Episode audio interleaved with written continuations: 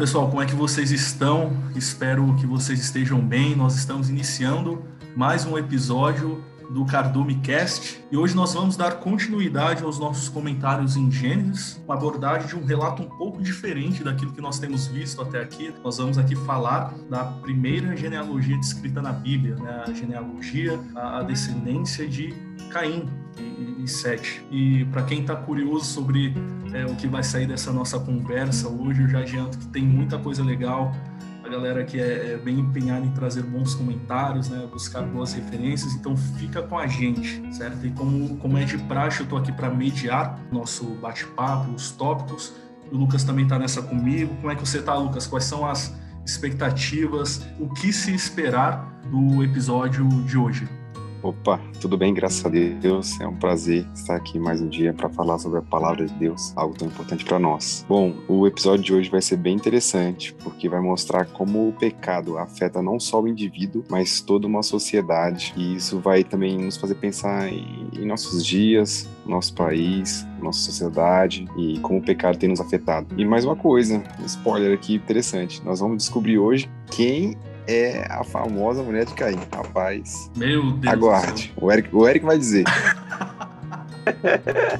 é... Conhecido como Já Já.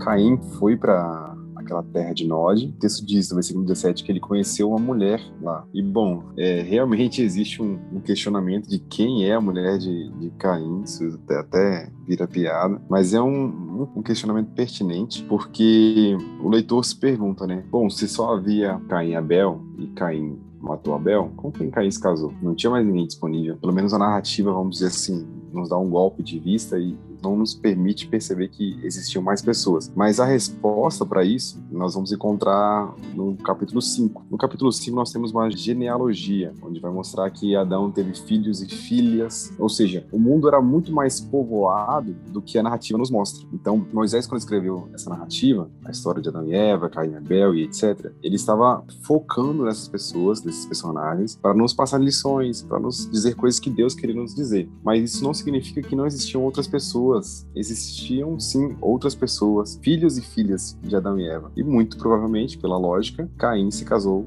com uma parente próxima dele. Talvez uma irmã, talvez uma sobrinha, não se sabe, mas era, era, alguém, era alguém próximo. Talvez alguém estranhe isso, porque de fato é estranho, mas só para esclarecer um pouco mais, nesse primeiro momento da história da humanidade, não havia a regra de que não se podia casar com parentes próximos. Essa regra só vai aparecer depois, por meio de Moisés, lá no livro de Levítico, mais de mil anos depois de Caim Abel. Então, é, não havia essa regra moral, vamos dizer. E até se nós pensarmos, é lógico isso, é, é uma coisa assim natural, muito óbvio para aquele momento. Não havia outra possibilidade a não ser essa. Tem um livro chamado O Verdadeiro Evangelho, eu não sei pronunciar muito bem o nome do, do autor, eu acho que se pronuncia Paul Washer, mas ele diz que é importante nós entendermos a nossa miséria e o nosso pecado para que sejamos capazes de entender também o, o grande benefício da, daquilo que o Senhor preparou por salvação para as nossas vidas. O que eu acho mais interessante nessa parte da descendência de Caim e a forma como ele se distancia da presença do Senhor é justamente isso, que no momento de, de erro, onde ele pecou, o único recurso que ali ele conseguiu encontrar foi se afastar da presença do Senhor e viver uma vida totalmente diferente. O que a gente vê que já entra totalmente em choque com aquilo que ele presenciou na vida dos seus pais, porque Adão, mesmo pecando, se dedicou ainda a estar ali no ambiente em que, em que Deus permitiu que ele, que ele continuasse. Então, para entendermos a história do Evangelho e do projeto do Senhor para as nossas vidas, é necessária essa ciência de onde nós saímos e para onde nós iremos. É, eu acho interessante pontuar a questão do casamento, né? Quando houve esse casamento, é, Caim estava distante da face do Senhor. É, a gente viu como o casamento é algo que o Senhor ele, ele projetou, ele fez e aqui a gente vê um exemplo ruim de casamento, um exemplo que estava distante da face do Senhor, e a gente viu como gerou consequências ruins. Acho interessante observar a, a, a ordem é, com que os fatos acontecem, né? Acho que capítulo 5 é, relata que Caim, ele sai da presença do Senhor. Ele se estabelece na terra de Nod, que ficava a leste do Éden. A palavra Nod, eu achei isso aqui muito interessante. A palavra Nod, ela é a radical, ela é radical hebraica do verbo vagar. Né? Então, você entende que uh, viver na terra de Nod poderia significar viver vagando. Cara, como isso pode trazer um ensino grande para nós? Caim ele sai da presença de Deus e todo o fim para aquele que opta por livre escolha, por livre espontânea vontade, se afastar, viver distante da presença de Deus, é, ele vive como um eterno, contínuo vagante. No versículo 17, Caim teve um filho que se chamou Enoque, e esse filho edificou uma cidade e colocou o nome Enoque na cidade, o próprio nome. É, é interessante perceber que essa descendência de Caim começa a se estabelecer como sociedade. É, provavelmente era, era, era uma cidade morada, por conta da segurança até, né? Como Caim teve medo de, de morrer, de ser vingado pela morte de Abel, provavelmente ele transmitiu esse medo para os seus descendentes, e aí eles começaram a viver, então, de maneira mais segura, se protegendo. Na Bíblia, quando uma cidade começa a crescer, se desenvolver, é, muitas das vezes surge ali um problema. Torre de Babel, por exemplo, Babilônia é, e outras. Surge um problema porque a concentração humana geralmente multiplica o mal, inclusive é o que nós vamos ver aqui. Então, é muito interessante ver que essa urbanização traz também imoralidade, crescimento do mal e etc, etc. E um primeiro mal que eu gostaria de citar aqui é o que o texto nos deixa entender, nos permite entender, que é a, a idolatria do ego, do eu. Nós vemos aqui que Enoch constrói a cidade e coloca o seu próprio nome na cidade. Ele está ali querendo trazer fama para ele mesmo, glória para ele mesmo. O texto não vai citar aqui o nome do Senhor. Então, Caim constrói a cidade e coloca o nome do filho, Enoch. Isso mostra uma certa idolatria ao próprio ego a vontade de fazer fama com o nome da própria família e etc. É algo que já se manifesta aqui na sociedade desde o início e nós vemos de maneira muito maior em nossos dias. O homem hoje, civil, ser comum, tende a querer é, se tornar famoso, ele tem a tentação de querer ser alguém importante, é, se tornar alguém de renome, ele, ele deseja isso, e isso é algo que nós herdamos desde o início da sociedade humana. Muito bom esse comentário do Lucas, porque ele também nos faz meditar, né, nesse aspecto. Deus, então, é inimigo do progresso, Deus é inimigo daquilo que nós temos por evolução, e, não se trata disso, né? Mas se trata de se distanciar daquilo que Deus estabeleceu como plano original, mas ainda assim se beneficiar daquilo que Deus preparou para o homem. E a gente sabe, né, dessa distinção da graça de Deus, que seria a graça comum, que é poder gozar daquilo que o Senhor preparou para o homem, e aí todo mundo entra nisso. O, o justo e o ímpio trabalham, ganham dinheiro com seu esforço e constroem seu império com seu, com seu esforço. Isso seria graça comum, aquilo que Deus possibilitou a todo homem, mas tem um diferencial, né? Da graça salvadora. Há sim possibilidade do homem crescer, assim como Caim cresceu, ele fundou uma cidade, ele começa a criar aí uma sociedade, mas isso não garante para o homem a salvação. E aí nós lembramos de Jesus lá no Novo Testamento, né? É, do, que, do que adianta o homem ganhar o mundo inteiro e perder a sua alma. Acho que o recado que o Senhor nos dá nessa parte é justamente essa. Você pode crescer, você pode prosperar, porque esse é o caminho natural da vida, é o trabalho, é o colher o fruto do trabalho, mas só há um caminho para ser salvo e para seguir a obediência que o Senhor estabeleceu para as nossas vidas. Então, acho que para mim essa parte do texto é a mais interessante. Olha que coisa, a intenção no coração deles não era de cumprir a vontade de Deus. Que a gente abra o nosso olho, porque obra por obra, ela pode ser a maior que for. No final das contas, isso não conta para nos salvar.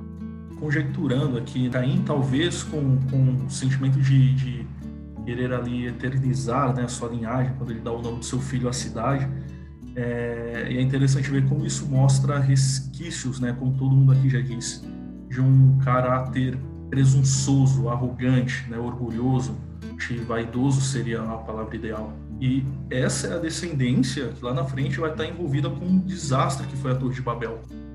Muito legal isso que o Marcelo falou, porque o que a gente vê é que a ordem é subvertida, né? A palavra nos ensina que nós vivemos em total dependência do Senhor.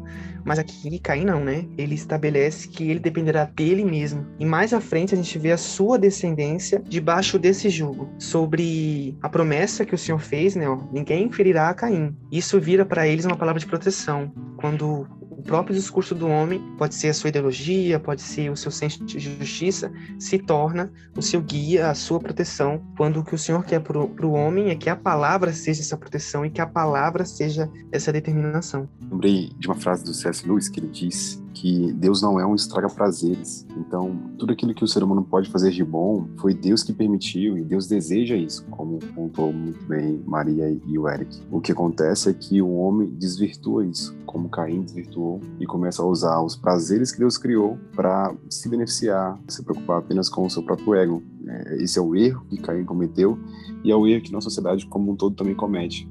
Eu achei interessante também, cara, algo relacionado ao estabelecimento dessa cidade. Você vê um, um, um desejo de afronta, né? É, a Deus. Eu vi o Augusto Nicodemos falando isso, inclusive eu achei muito interessante. É uma vez que é estabelecido que por consequência do pecado de Caim, ele seria um eterno fugitivo errante sobre a terra. Caim ele estabelece uma cidade, ele dá o nome do filho àquela cidade. Cara, isso é uma representatividade, uma afronta de Caim a Deus. É, ele se estabelece naquela cidade né, como alguém que diz: Não, eu, eu me recuso a ser um eterno fugitivo, eu me recuso a pagar pelas consequências dos meus atos, vou me estabelecer aqui, eu farei a minha história. Cara, eu achei isso aqui muito interessante. Tem aquele texto, né, Marcelo, que diz: Torre forte é o nome do Senhor. E a gente vê isso durante toda a palavra. E quando os servos vão estabelecer cidades, eles procuram dar ali um significado que remeta ao poder do Senhor, ou que remeta à misericórdia de Deus. E aqui é totalmente o contrário, né? É, é, é tudo toda a junção do sentimento de, de, de ira contra Deus, o ressentimento por ter suportado o juízo do seu pecado na forma de poder. É justamente o que os homens fazem, né? Os homens são oprimidos, eles sofrem juízo pelo seu pecado, mas eles pegam tudo isso e transformam numa torre de poder para eles mesmos, né? O Lucas falou do, do autor de Nárnia, né? E ele diz também, né? Quão monótona é a semelhança dos grandes tiranos e quão gloriosa é a diferença de todos os santos. Então a gente vê que o, o homem no pecado, o homem no erro, o seu ego é sempre do mesmo jeito. Eu acho que tem um versículo, eu deveria ter pesquisado, que diz que o coração humano quando está triste, é como uma fortaleza intransponível. Eu não sei exatamente como é o texto. E a história de Caim está me fazendo pensar um pouco nisso. Caim, depois de errar, ele é expulso da frente de Deus, ele vive ali como errante, e ele decide então edificar uma cidade para se proteger dos possíveis assassinos né, que queriam vingar a morte do irmão. Isso me lembra muitas pessoas que se magoam e têm feridas emocionais profundas. As pessoas também, como Caim, edificam, constroem muralhas de proteção em si e se torna uma fortaleza intransponível também. A palavra de Deus nos ensina que não é esta forma que nós temos que tratar nossos problemas, nossos erros, pecados, traumas, mágoas. Nós temos que, na verdade, abrir as portas do nosso coração para o perdão, para a transformação, para a vida nova que Deus nos permite por sua graça.